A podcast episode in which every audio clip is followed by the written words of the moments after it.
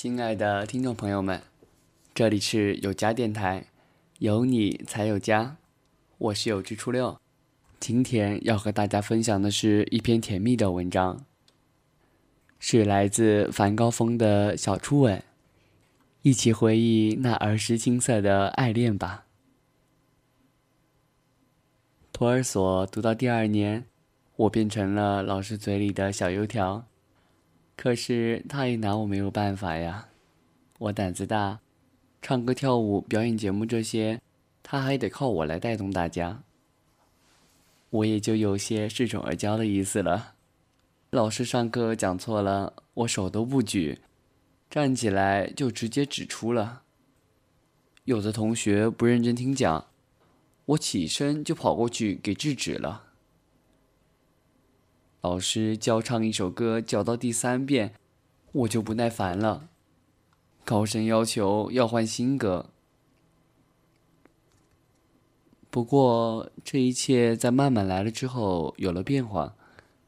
曼曼是插班来的，一学期过了一半，她穿着一件粉红色的裙子，头顶个小马尾，怯怯地走到老师安排的座位上。我丝毫没有想到，这个柔弱的幼稚小萝莉，竟会把我此后的一切都改变了。曼曼看起来文静、胆小，可几天过后，她就爆发出令人惊讶的优秀生气质。她乖巧听话，上课从不捣乱，而且唱歌跳舞学得超快。让上台就上台，表演起来熟练从容，不怯场不傲慢。不消几日，他就成为老师面前的大红人，给老师指点落后的学生。他平静耐心，不骄不躁。你让他唱跳多少遍，他都照做，连眉头也不皱一下。很显然，我黯然失色。没办法，无论在哪方面，我都处于绝对下风。我慢慢滑向反面。上课时逗逗女同学，带头瞎起哄，跟老师顶嘴，把各种差生的标签一张一张的贴在自个儿身上。可老师看起来也并不太失望，毕竟有了曼曼。他不用浪费时间在一个迹象混乱的小油条身上，但老师也没有放弃我，因为事实和经验都证明，一个班里男女生各有一个带头人会起到更好的效果。所以在六一汇演上，他把最重要的节目分派在我和曼曼身上。我们俩要在五分钟的角色扮演中，把托儿所里学到过的所有文明礼貌用语，用情景演示一遍。台词量大，戏份多，角色变换复杂。老师认为只有我和曼曼能够胜任。曼曼肯学，我又有经验，而且老师也想借此机会拉我一把，让我重新回到优秀生这个行列。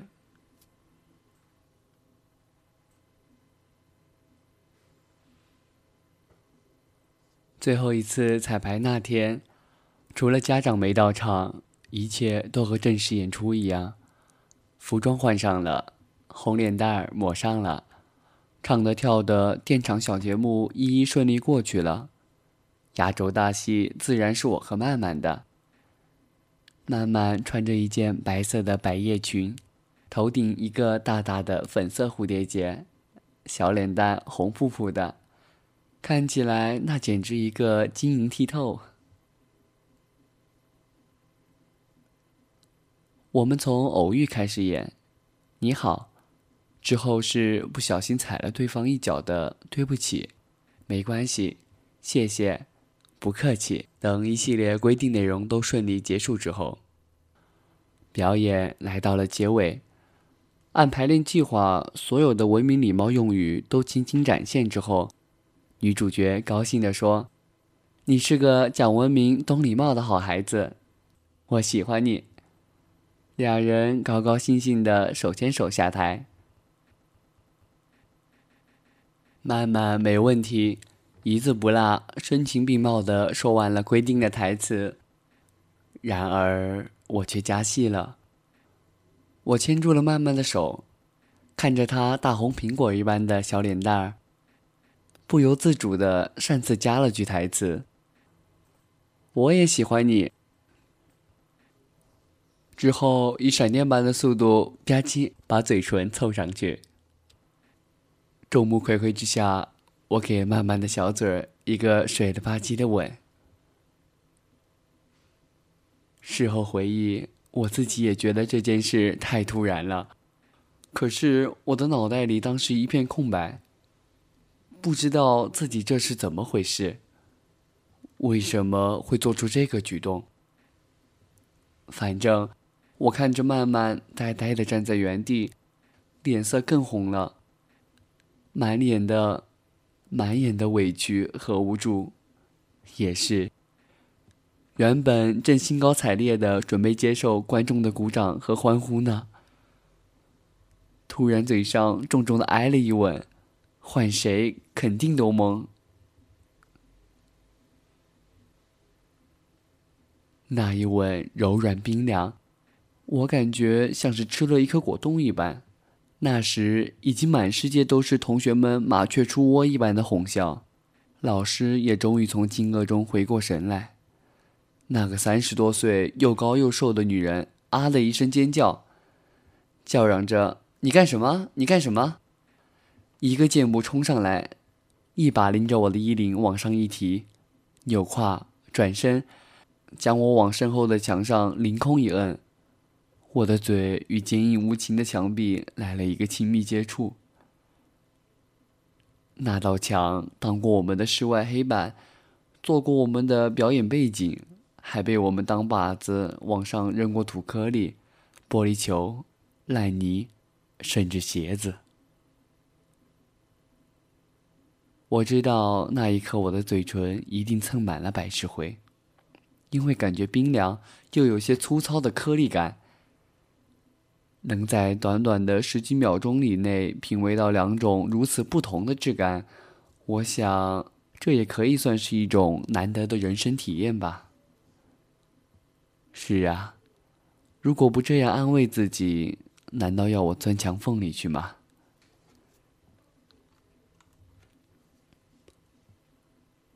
那个世界冷静了不知多长时间。老师安慰好了已经哭出声音的曼曼，又制止住了大家放肆的笑声，然后又拎着我的衣领，让我转过身来重新面对大家。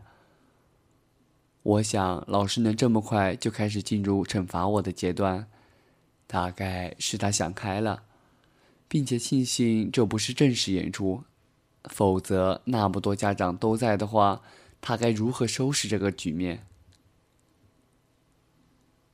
转过身时，慢慢委屈的泪光和下面想笑又忍着的同学的表情，像是正午的阳光，刺得我睁不开眼。我知道，我的五官这时一定组合出了我所能达到的最难看的极限，而最不堪的应该是我的嘴。我一直不敢变换我嘴唇的形状，所以。两个嘴角应该都是耸拉着的。我不知道是因为终于明白自己闯了祸，还是从一片空白中如梦初醒，我忽然嚎啕大哭起来。那痛心疾首的样子，鲜明的配合了老师的愤怒和惊异。希望把事情由大化小，我知道不会小事化了。所以哭累了，我也不敢停，一直用呜咽延续着。